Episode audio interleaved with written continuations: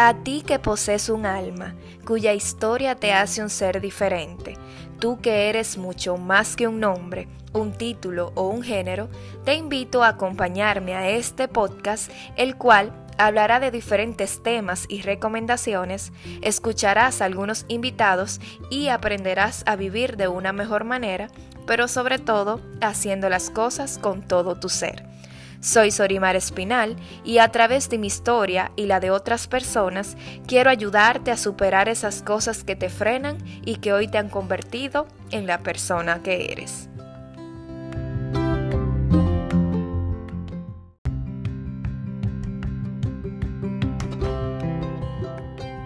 Hola, hola, ¿cómo están? Espero que estén muy bien. Hoy en este capítulo tenemos a nuestra primera invitada. Estoy muy emocionada porque es una persona que conozco desde hace muchos años, que le tengo mucho aprecio y de verdad que fue la primera persona que pensé en invitarla a este podcast porque su historia de verdad los va a enamorar. Ella es Agniris Mosquea, es licenciada en comunicación social, cantante, actriz, CEO del proyecto Empodérate conmigo que es dirigido para las mujeres que, para que conecten con su identidad, amor propio y sana autoestima. Bienvenida, Agniris. Hola, hola, un placer estar aquí contigo para compartir tanta información de valor para todas las mujeres hermosas que te escuchan. Sí, yo un placer para mí estar aquí contigo, de verdad, y que seas la primera invitada. Y para empezar, quisiera preguntarte, ¿Quién es Agniris y a qué te dedicas? Eh, Agniris. Es una mujer muy empática, trabajadora. Soy eh, madre, que entiendo que es la labor más bonita y, uno de los retos que me ha, me, ha, eh, me ha ayudado a enfrentar la vida. Em, soy bastante jocosa, extrovertida, o sea que todo va a fluir bastante bien. Y me dedico, soy licenciada en comunicación social, me dedico a trabajar en la Procuraduría General de la República, yo hago Uber, le trabajo las relaciones públicas a una respostería famosa de aquí. Eh, o sea, yo soy todóloga, yo hago globos, desayunos personalizados, soy muy emprendedora. Ok, señores, esto es una mujer que para que ustedes vean que podemos hacer de todo, yo siempre lo he dicho que nos cuestionan mucho que porque tenemos X profesión, tenemos que obligado nada más dedicarnos a eso, pero aquí vemos el vivo ejemplo de que, señores, tenemos capacidad para hacer muchísimas cosas y más las mujeres que son madres, son las personas que más admiro, porque yo no soy madre todavía y veo esas mujeres como tú que pueden hacer tantas cosas al mismo tiempo y digo, wow, de verdad que sí, que sí se puede. Aniris, y dime, ¿cuál es tu historia y qué te llevó a crear este, este proyecto Empodérate conmigo?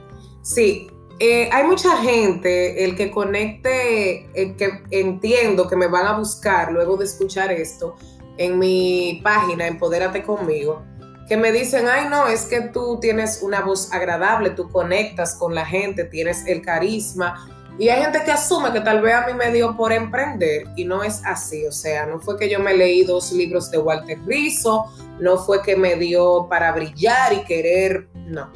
Todo lo que se viene tratando en mi página y se tratará es porque ya se ha vivido. O sea, yo soy una mujer que puedo decir que carecía de una sana autoestima, que no conectaba con mi identidad porque permití cosas en el pasar del tiempo de mi vida adulta que no eran correctas. Te puedo decir también que carecía mucho de amor propio, producto de muchísimas cosas, señores, porque ese es el problema de cuando nosotras no nos conocemos. Yo ahora, mis 30 años, fue que entendí que había una niña herida y abandonada que me llevaba a mí a situaciones o relaciones de dependencia o no me dejaba poner límites. Entonces, por esta razón y por una historia que te voy a contar eh, a continuación, es que nace el proyecto Empodérate conmigo. Yo caí en una relación, bueno, yo vengo arrastrando el lastre de relaciones tóxicas, relaciones en donde yo me metía para que me dieran un chin de cariño, porque eso era lo que yo buscaba. Al principio yo veía esto como algo normal. Yo entendía que tú estabas en una relación para que alguien te quisiera y te protegiera, pero había cosas que no, conectaban. Ustedes, eh, yo entiendo que hay muchas mujeres que se dejan llevar por las creencias que nos enseñan. Hay, hay creencias que son aprendidas. Por ejemplo, hay una frase muy, muy famosa que las mujeres por lo general decimos, ay no, yo, yo me voy a quedar eh, porque yo tengo la capacidad de cambiar a fulano, yo tengo la capacidad de cambiar a este hombre. Y por esta no, y razón... Dicen también, eh, eh, como es mi obligación, hasta llegan a decir, Dios me puso en su camino para que sea yo quien lo, quien arregle a esa persona. Muchas veces pasa eso. Yo he escuchado personas decir eso. Sorimar, pero tú sabes por qué es que pasa esto. Porque es que nosotros venimos luchando y todavía, lamentablemente, el caso, esto no ha mejorado eh, del todo Fíjate que la mujer siempre es pintada como el sexo débil. Fíjate que nosotras somos las que siempre tenemos que sacrificarnos, las que somos salvadoras, las que siempre tenemos que dar, aunque esto signifique tú sacrificar tu esencia. Sí, es verdad. Tú perder tu dignidad. Por eso yo digo que hay muchos componentes, hay muchos componentes porque hay unas creencias que son aprendidas. Es como que a ti te den un poquito de pan con ajo y te, te lo empujen. Tú no, o sea, tú no sabes si a ti te gusta el pan ni te gusta el ajo. Pero obligado tengo que comer. Y como quiera te lo tuviste que comer y no procesaste la información, ¿verdad? Entonces, yo digo que para que la mujer empiece a amarse, conectarse, también tiene que desapegarse de las creencias que nosotros venimos arrastrando eh, desde hace mucho tiempo. Señores, hay mujeres que no, que están en una familia que son, o sea, son maduras a, a la hora de tomar decisiones y la misma sociedad te lleva a que tú creas ciertas cosas, o sea, que uno está luchando con eso todavía. Sí, claro, no, y muchas veces eh, la, además de la sociedad, tu entorno más cercano, que es tu familia, y el patrón que tú has seguido, ya sea, por ejemplo, de tu madre, que en el caso de las mujeres, tú viste la relación de tus padres y tú sigues ese patrón. Y muchas veces tú dices, ah, no, si eso es lo que yo tengo que seguir en mi vida. Porque siempre he escuchado que dicen que uno se busca la pareja dependiendo de cómo sea su padre. Siempre, incluso en mi caso, yo me he sentido muy identificada porque mi esposo es muy parecido a mi papá. O sea, ambos tienen eh, esa personalidad así eh, divertida, o sea, tienen muchos aspectos similares. Incluso mi hermana, que también con su esposo, es muy parecido, o sea, tienen esa personalidad parecida. Y eso pasa muchas veces, pero no quiero decir de que obligatoriamente tiene que ser así debemos de saber identificar qué cosas son tóxicas, como tú dices, y qué sí yo debo buscar en otra persona que se parezca a esa figura que yo tengo. Yo siempre he dicho que por eso es que cuando nosotros asumimos la responsabilidad de ser padres, tenemos que ser cuidadosos. Yo tengo una niña de dos años y yo cuido mucho mis acciones porque mi hija, yo me pongo frente al espejo a peinarme, ella casi no tiene cabello, pero ella coge un cepillo y empieza a peinarse de la misma manera en como yo lo hago.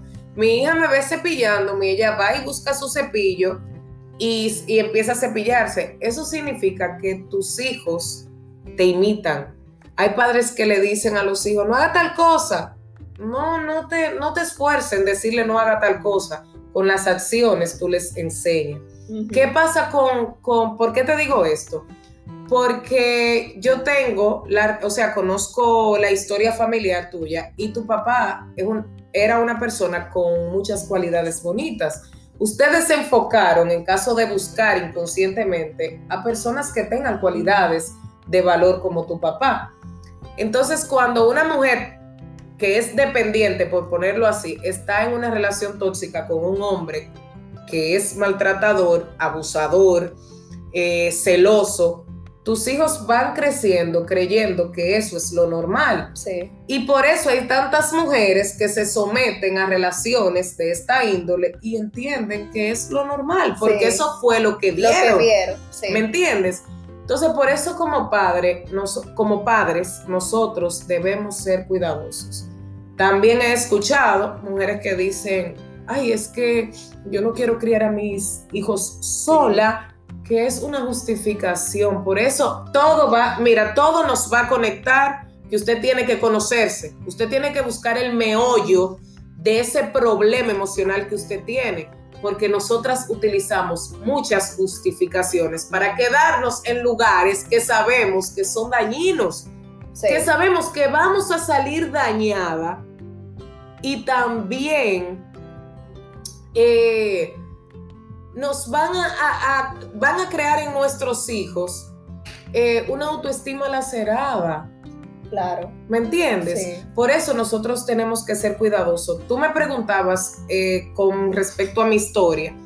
Yo soy huérfana de padre. Yo no tuve la dicha de tener a mi papá por el tiempo que ustedes tuvieron a su papá. Un papá amoroso, cariñoso. Mi papá murió tres días antes de yo cumplir los seis años y mi mamá no se volvió a casar. O sea, yo nunca tuve una figura paterna. Y en mi vida adulta, ustedes no saben lo que esto desencadenó en mí. Yo iba buscando inconscientemente un papá en los hombres. Yo no sabía estar sola, yo necesitaba urgentemente que otros me quisieran, que otros me reconocieran. Yo me desvié, Sorimar, hasta de mi propósito de vida. ¿Por qué te digo esto? Porque desde que yo tengo 16, 17 años, yo le decía a mi mamá, mami, yo quiero ayudar a las personas a través de los dones que Dios me ha dado. Yo siempre he tenido la dicha de conectar con la gente. Y antes de que todo esto se pusiera de moda, el orador motivacional, el Sí, speaker, el coach. el coach. ahora. yo me veía en un escenario, no con este tema, porque fue por los procesos que pasé, vuelvo y te digo, que conecto y digo, no, este es, este es mi propósito definido. Yo me veía empoderando a la gente, saliendo de la zona de confort. Yo me veía, yo me veía grande y en búsqueda por mi- mis carencias afectivas y por todo lo que enfrenté, yo me desvié hasta de mis propósitos de vida real.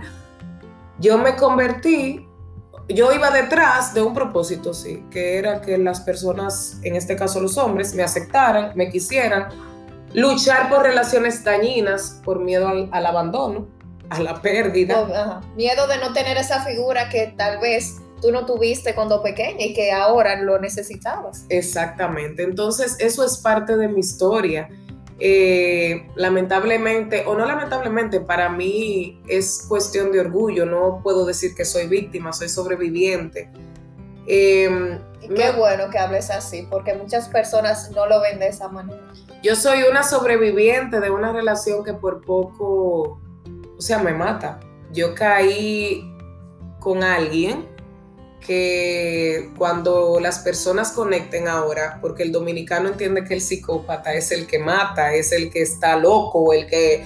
Un psicópata es una gente que mentalmente no. Hay un psicópata integrado que, que la gente no conoce mucho de esta situación, que es el, es el psicópata que está en la sociedad, que te deslumbra, que, que es mutante, porque yo he, he utilizado esta palabra para definir este tipo de hombres. Son mutantes porque ellos te estudian y cuando ven cualidades, la, la adoptan para poderte conquistar. También ven tus debilidades. Ven, claro, mira, este tipo de personas con esta psicopatía, lo primero que hacen es que empiezan a preguntarte, ellos te, cuéntame cuál es tu problema, qué te ha afectado, háblame de tu niñez, y tú lo ves tan interesado en saber de tu vida, que tú dices, teatre, pero este tipo está interesado en mí de verdad porque se preocupa.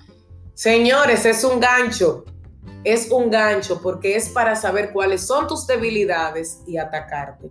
¿Qué hace? Bueno, en mi caso, ¿cuál era mi debilidad? Lo afectivo, el abandono. Cuando yo veía que esa figura masculina se me iba, yo entraba en un estado de ansiedad, el abandono, repetir el ciclo de abandono, no.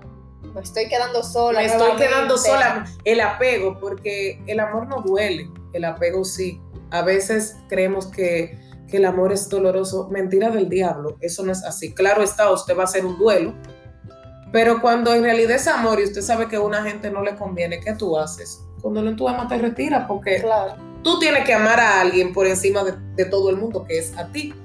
Pero el apego no, cuando tú estás apegada, duele y este tipo de gente crea apegos fuertes, crea, yo no puedo decir que en otras relaciones yo fui dependiente, pero aquí sí, yo desarrollé una dependencia que yo creía que yo me, ese hombre me decía a mí, tú tienes que cambiar. Yo llegué a sentirme culpable de ser esta chica extrovertida, jocosa, amorosa, porque él me decía, tu personalidad... Le molestaba. Sí, la gente, pero era una forma de que yo dejara mi esencia porque él, él entendía que yo conectaba con otras personas. Entonces él no quería eso. Y me decía, tú, la gente no te soporta a ti. O sea, la gente te trata de hipocresía, pero tú tan volada, tan alegre. Tú estás haciendo el ridículo. Es, eh, cosas con esa personalidad, sí. Señores, grupo. yo vivía, o sea, yo me anulé. Te lo digo porque yo he visto personas que hacen eso, o sea, que estamos en un grupo y tú ves la pareja controlando a la mujer diciéndole como, hey, no te rías tan fuerte. Sí, eh, tú no puedes, eh, no, por ejemplo, si un trago social, no, tú no puedes beberte un trago porque tú eres mujer, tú no puedes hacer eso. Yo sé que muchas, muchas veces. Yo sé que muchas mujeres cuando escuchen este podcast se van a sentir muy identificadas. Ustedes no se imaginan el sinnúmero de mujeres, no con psicópatas narcisistas, porque esto va más allá. Esto es una patología, señores, que esto de estudiar. Yo estoy fascinada. Eh, por eso siempre digo y le agradezco a mi amiga Geisa, que también tiene un proyecto muy bonito, que ella siempre me decía, Miris, tú no entiendes las, eh, las respuestas ahora de lo que está pasando, tú no entiendes, pero detrás de cada dolor llega una gran bendición, porque yo toqué fondo. A mí me llegó, mira, yo voy a ser más sincera contigo, a mí me llegó a pasar por la mente hasta suicidarme, porque yo estaba desgastada Emocionalmente yo estaba desgastada. Esta gente son vampiros emocionales y energéticos. Es como que tú sientes que tienes una mochila como con 10 libras atrás que te pesa y tú vas arrastrando esa mochila y tú vives con miedo porque si tú hablas es un problema y si tú no dices lo que esa persona quiere es otro problema y si tú no admites lo que esta persona quiere que tú admitas también es otro problema. No, y que tú no sabes ni qué, ni qué decir ni qué hacer. Tú, te sientes encerrada en una situación de que tú dices, Dios mío, pero no, no puedo ni, yo, ni pensar, es algo... Y, entonces para el colmo, oye lo, lo, tóxico de esto. Hay gente que yo sé que hay mujeres que están en relaciones que tú sé que ha tenido tal vez una amiga y tú dices, pero coño, pero por, ¿por qué que no se da no se da cuenta? Porque es que no porque es que no conecta, que no te quieren, que te están diciendo, mi amor, que no te quieren que no va, que no eres prioridad. Y tú sabes qué es lo que pasa, que esas relaciones son adictivas. Y tú ves una víctima de dependencia, de abuso, de depredadores emocionales, dependientes dominantes, porque también hay dependientes dominantes que son castigadores, señores. En esto, eh, esto es, eh, les digo que esto es de estudiar. Y tú dices, pero ¿y por qué es que ella no lo nota? Y es que son relaciones totalmente adictivas, muy adictivas. No, y cuando muchas veces, eh, por ejemplo, tú dices, tú tienes una persona al lado así, por ejemplo, en mi caso, si yo contigo, yo puedo estarte diciendo, mira, Niris, eh, date cuenta, mira, como que no está haciendo tú, esa, esa relación te hace daño. Pero llega un momento en la vida que si nosotros mismos no somos los que nos damos cuenta de lo que está pasando, puede venir quien sea, el Papa puede venir.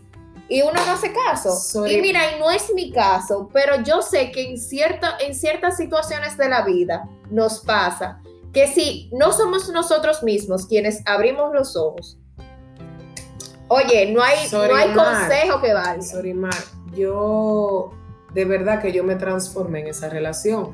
Mi familia estaba sumamente sumamente preocupada, esa era la realidad, porque yo di un cambio, yo engordé 100 libras por encima de mi peso, ese uno.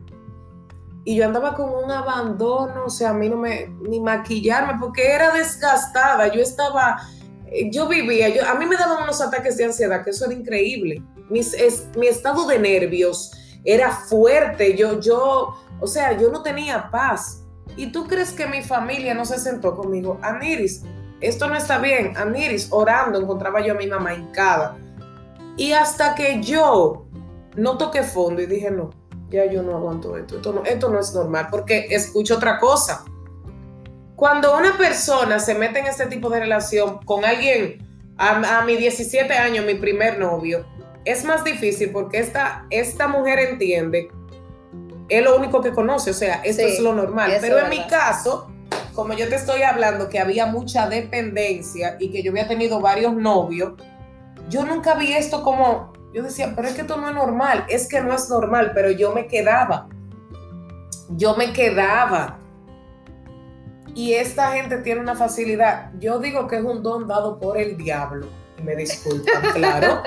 es un don dado por el demonio. Porque Pero fue por el tipo de persona que te tocó, que te tocó. Tiene lamentablemente, una de envolverte, de envolverte, y es increíble, es como un león tras su, su presa. Ellos te estudian, ellos no buscan mujeres que tengan una autoestima sana, porque una mujer con un loco como este, con una autoestima sana, a las dos semanas le va a dar una patada ¿Qué es lo que hacen? Buscas, buscan mujeres con el mismo patrón, mujeres inseguras, mujeres dependientes, con historias familiares como la mía, que no tuve un papá. Y óyeme, se vuelven en la persona que tú necesitas para cuando te tienen, entonces ya empezar a sacar el verdadero yo, el tóxico. O sea, esta gente después de ser, de dejarme notitas, de, mami, mi alma gemela, llegó a decirme como a los tres meses de nosotros que él no me soportaba, que él, que yo tenía que cambiar, pero ¿qué es lo que tengo que cambiar? Yo sigo siendo, ¿y cómo entre meses una gente cambia? Pero yo sigo siendo la misma mujer que supuestamente te enamoró, pero yo estaba tan dañada y yo necesitaba tanto esa aprobación y ese cariño que yo seguía. Yo duré tres años sometida a esto y yo sabía que no era normal. Yo había tenido otras relaciones con sus deficiencias, sus debilidades, como somos seres imperfectos. Pero yo decía, no, esto, no es normal y yo no sabía cómo salir. Yo no, no. Ya cuando al final de todo yo estaba como empoderándome, yo me ponía en la esquina de la puerta y lo miraba y era como, por favor, vete. Déjame, por favor. Ya yo no, y no me salía, o sea, no me salía de la dependencia tan fuerte que yo tenía con esta persona. ¿Y qué te ayudó a empoderarte y a hoy, en el día, hablar sobre tu historia y decirle a otras mujeres este mensaje que hoy nos dices? Y también, ¿qué te ayudó a descubrir ese amor propio que te faltaba? Eh, lo primero es, para responder tu pregunta del amor propio y la baja autoestima, fue este proceso que me ayudó. Este proceso, el tocar fondo, yo me di cuenta, no, aquí, aquí hay algo que está mal. El yo permitir, porque ya después que tú sales como del, de ese amor tóxico, es que tú, tú empiezas a conectar. ¿Y qué me ayudó a salir?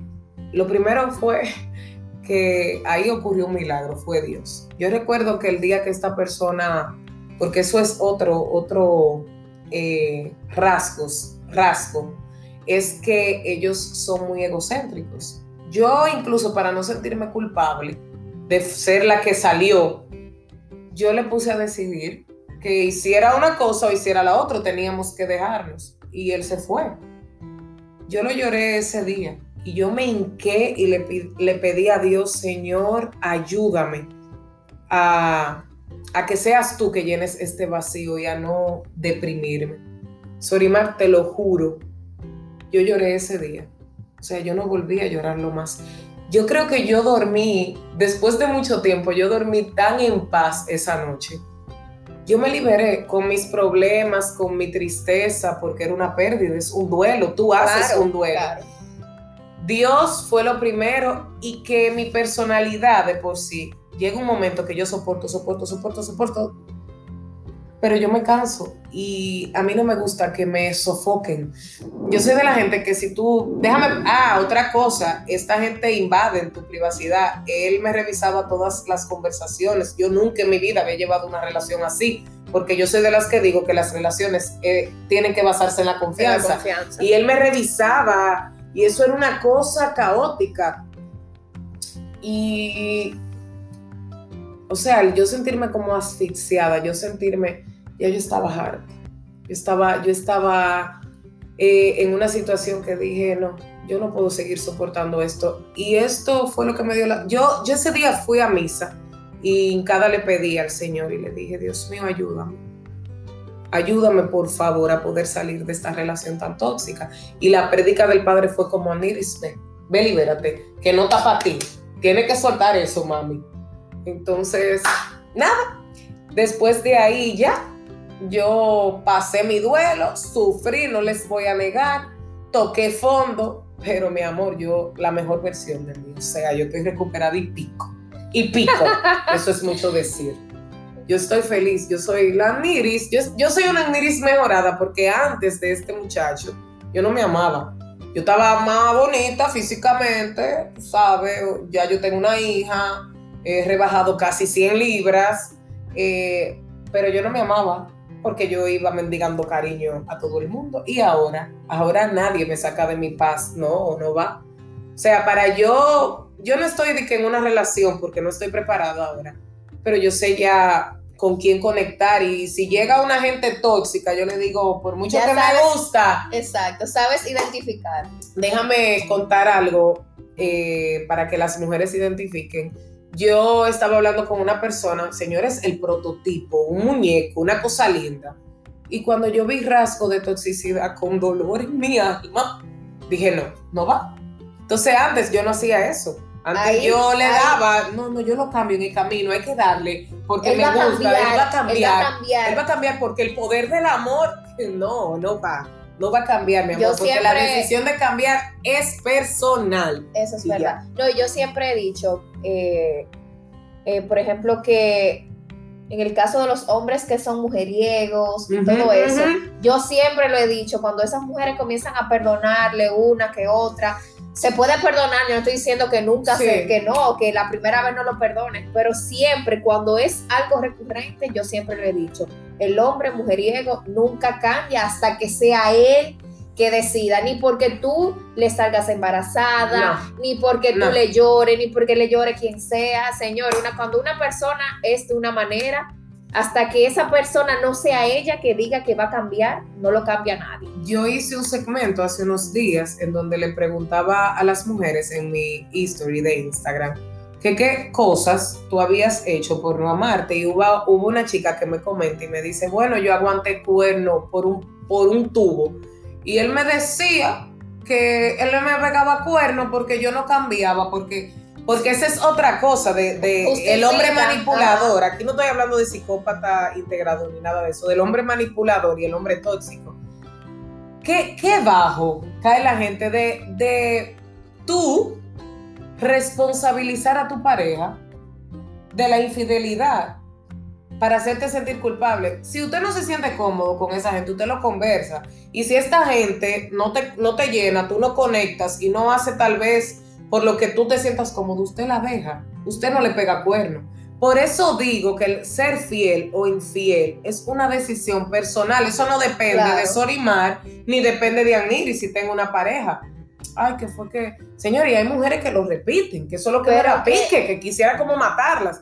No, pero que mira, Aniris, también es algo que tiene que ver con lo mismo que mencionábamos anteriormente de la sociedad, porque muchas veces la sociedad es que te dice, no, si un hombre te pega cuerno, revísate que algo tú estás haciendo mal. No. Oye, eso es algo, mira, que yo lo he escuchado mil veces, que se repite una y otra vez. Mira, si ese hombre eh, hace tal cosa, revísate que eres tú que lo estás porque haciendo estamos, mal. Porque estamos pidiendo equidad, pero todavía, todavía eso no ha llegado. No. Eh, vivimos en una sociedad muy machista demasiado machista. Y estamos a, años luz de todavía Por eso es que proyectos como el tuyo, proyectos como el mío, tienen, tienen que salir, tienen que, que dar lo mejor de sí para que la gente empiece a cambiar y desaprender las creencias de las cuales te hablaba al principio.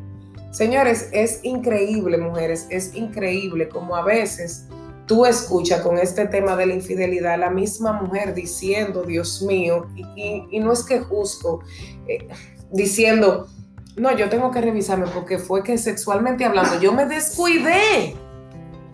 Yo me descuidé. Entonces es a lo que me refiero. Nosotras eh, estamos condicionadas y hay otro factor que no nos podemos olvidar, el factor ego. Yo no sé si tú te has dado cuenta que hay hombres que son infieles y la mujer lo descubre. Entonces le dice, no, porque fue que tú me descuidaste, perdóname. y la mujer está consciente, la mujer está consciente porque uno en el fondo lo sabe. No, esto no es así. Usted me pegó bueno porque usted es un eh, desleal, usted es un rastrero. Y ustedes saben, tú sabes lo que hacemos, que por el ego de no soltárselo a la otra, sí, eh, mira, nos quedamos ahí seguimos aguantando cuernos, porque la cosa es que tú, eso es mío. Aunque no se lo voy a dar a nadie. Y aunque tú te martirizado y aunque este hombre, y yo lo hice, mira.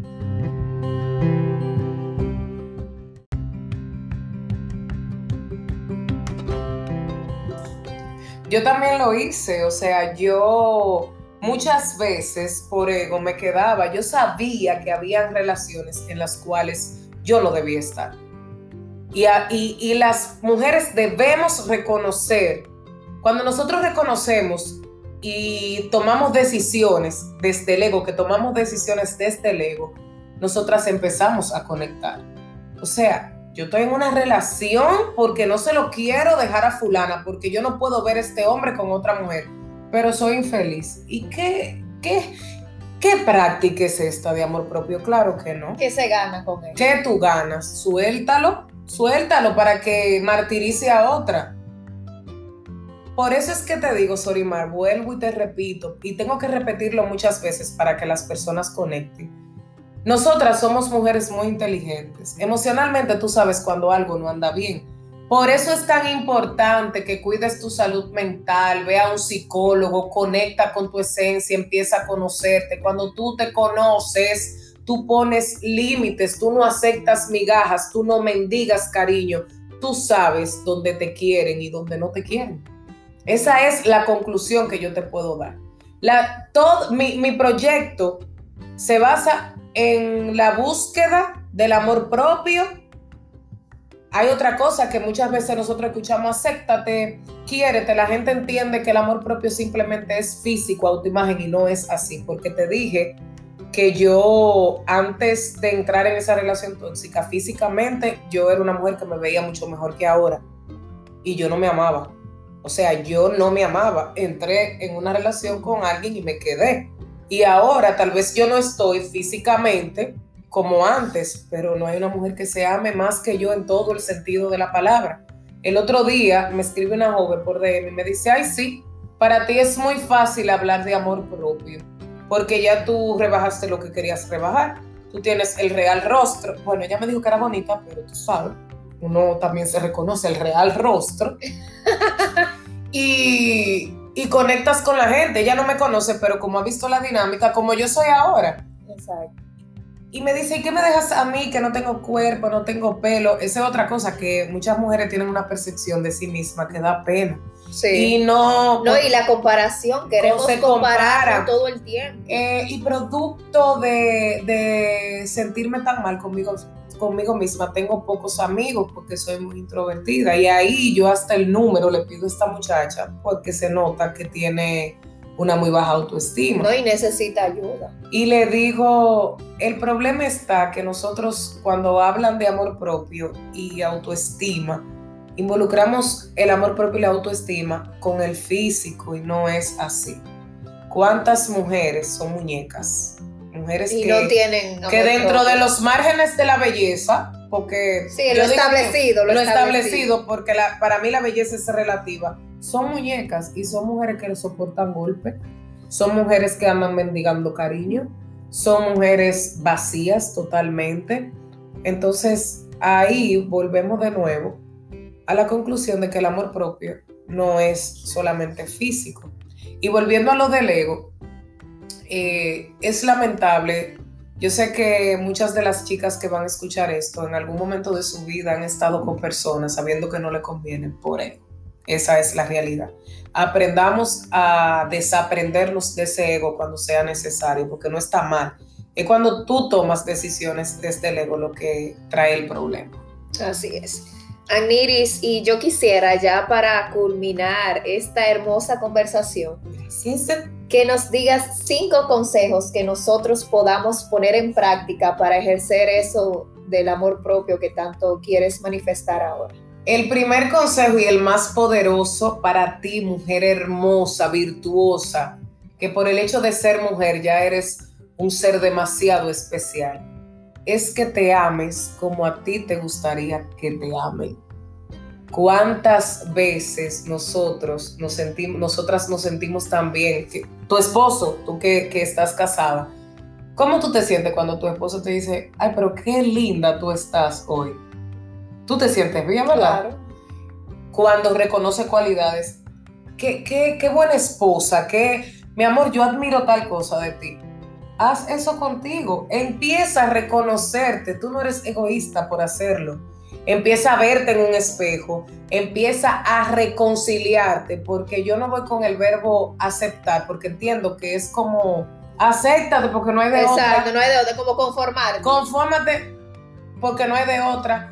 El tema de la bariátrica, que yo sé que es un tema un poco controversial con esto del amor propio, yo me justificaba con mi gordura, yo tenía casi 300 libras y yo criticaba a la gente en ese momento que se hacía bariátricas o se hacía eh, estéticamente arreglos en el cuerpo. Pero tú sabes por qué era. Es que yo no quería. ¿Y quién? Una pregunta. Cuando tú estás en sobrepeso, tú no te estás cuidando porque se supone que no estás en salud. Y yo decía, no, eh, yo me amo así, yo me amo así. Y no es así. Entonces nosotros tenemos que aprender a ser coherentes y a sincerarnos. Eh, se critica que una gente con amor propio eh, no hace cambios físicos en su vida. No es necesariamente una bariátrica. Si tú no te sientes cómodo, porque hay mujeres que sí que se sienten cómodas con ser gordita, ser flaquita, ser pero que eso mismo pasa con eso mismo, no solamente con cirugía, también con esto de, de, cuidarse, de maquillarse. Hay muchas personas que porque tú te maquillas, ya tú no te amas porque tú no estás conforme como es tu físico. Tú tienes que eh, acudir a cosas extras para tu verte bien. Es lo que tú dices. Si tú te sientes bien, por, por ejemplo, en mi caso, a mí me encanta maquillarme. Claro, pero... Y me gusta, por ejemplo, todo es todo lo que tenga que ver con belleza, que eso de untarme crema, que todo lo que tenga que ver con estética, con todo eso. A mí me gusta y, me, y me, hace sentir bien hacerlo. Entonces, no es porque yo no me ame como yo soy, simplemente es algo que me gusta hacer y que tú lo hagas no implica que tú dejes de quererte por eso. Volvemos de nuevo a, los, a lo de las falsas creencias, a esas creencias aprendidas. A mí alguien me criticó y mira, yo he avanzado mucho por eso. Le exhorto a las mujeres que cuando tú quieres trabajarte, cuando tú empiezas a pensar en ti, cosas maravillosas pueden pasar. Porque a mí me afectaba, Sorimar, o sea, a mí me afectaba full la opinión de los demás. Y hoy, hoy casualmente yo publiqué algo acerca de eso. Tú tienes que ver la fuente de donde viene el consejo, la crítica, el reproche y yo no, o sea, yo me enfocaba en lo mal que yo me sentía de que otras personas tuvieran, eh, me criticaran. Y yo ahora, hubo alguien que me dijo con respecto a los filtros, a mí me encanta ponerle un filtrico a la foto porque uno es lindo, pero un filtrico te limpia más. Que tú tienes que ser auténtica. Yo no estoy dejando de ser auténtica porque así como eh, publico una foto maquillada, una foto sin filtro, la gente me ha visto empajonada y sin maquillaje y sin filtros. Entonces tenemos que, señores, hay que dejar de criticar y hay que dejar eh, vivir al otro. No podemos ser tan tóxicos. Ser tóxico, cuando una gente tóxica tiene que revisarse. Hay una, una autoestima malsana. Porque fíjate que el que tiene una autoestima sana no jode, y discúlpame el verbo que voy Sí, a utilizar. no, es verdad. Hay gente que tú siempre la quieres tener alrededor porque es luz. No, y que también, yo diría, como mismo tú resaltas tus cualidades, resalta también la de otras personas. Porque así mismo como tú quieres que otra persona vea cosas en ti, empieza tú a decir esas cosas buenas de la otra persona, porque queremos estar comparándonos, queremos estar en, en, medio de la envidia y todo eso. Y sin embargo, no reconocemos que esa fulana es una muchacha trabajadora que, está, que le está yendo bien porque en realidad se está fajando. No, queremos verlo desde el punto de vista de que no, ella, Que esa todo- tiene que ser chapeadora obligado, esa es lo que se, o sea, un ejemplo.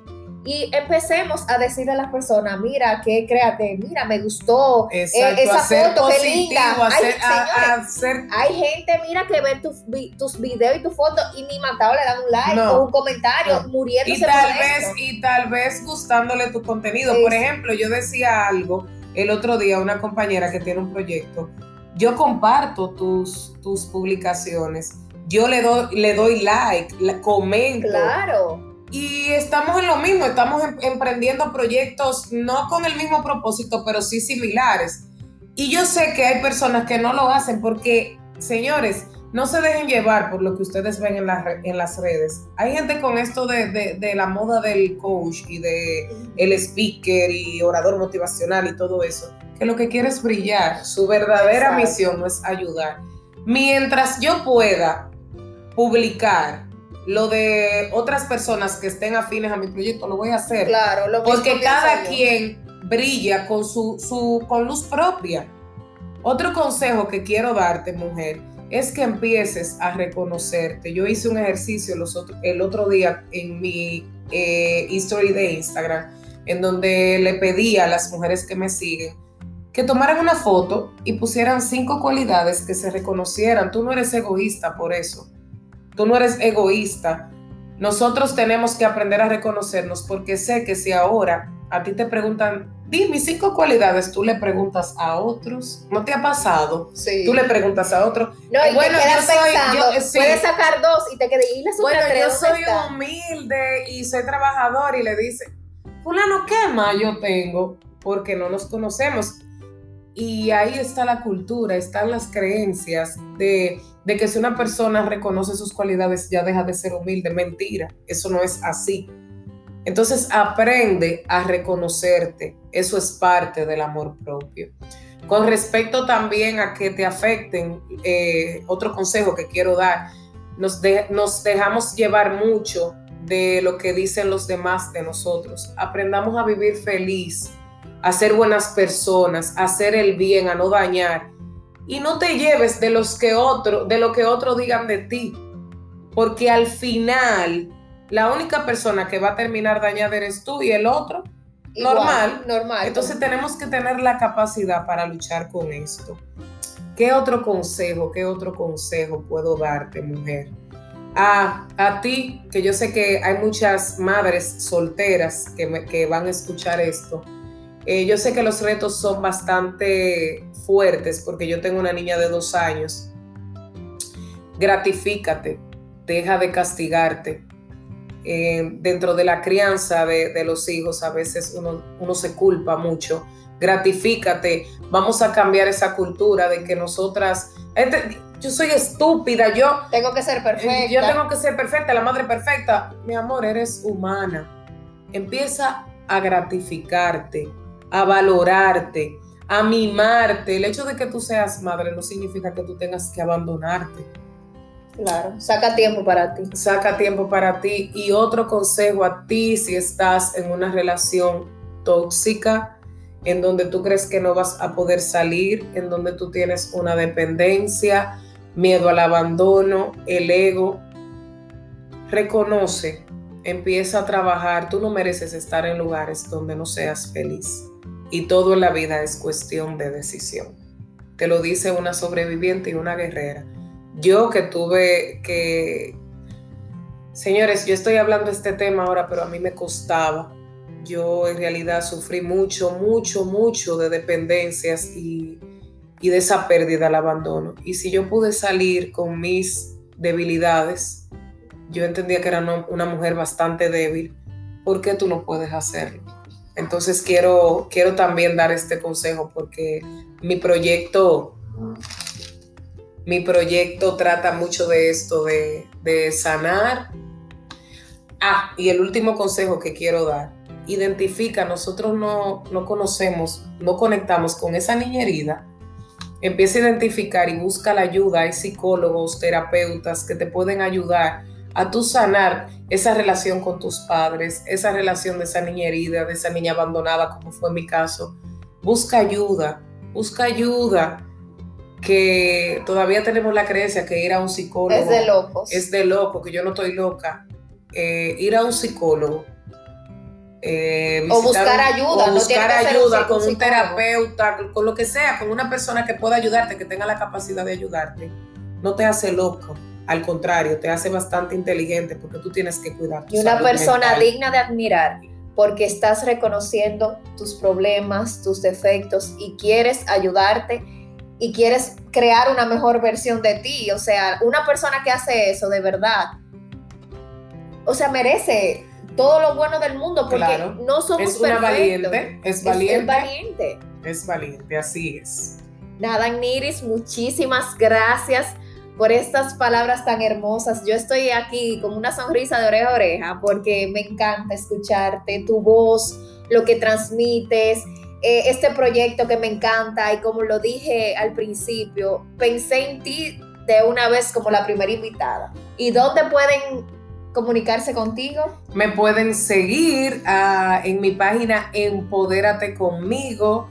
Pueden, si tienes alguna situación que tú entiendas que yo pueda ayudarte, eh, puedes escribirme por WhatsApp al 849-273-2305 y déjame darte las gracias a ti porque el hecho de que tú pensaras en mí para ser la primera persona eh, para entrevistar, eso me llena de orgullo, de verdad que sí. Tú sabes que yo soy tuya, que yo donde eh, existan proyectos con empatía, con amor, con propósito, con real propósito, yo siempre voy a estar. Muchísimas gracias, gracias, gracias.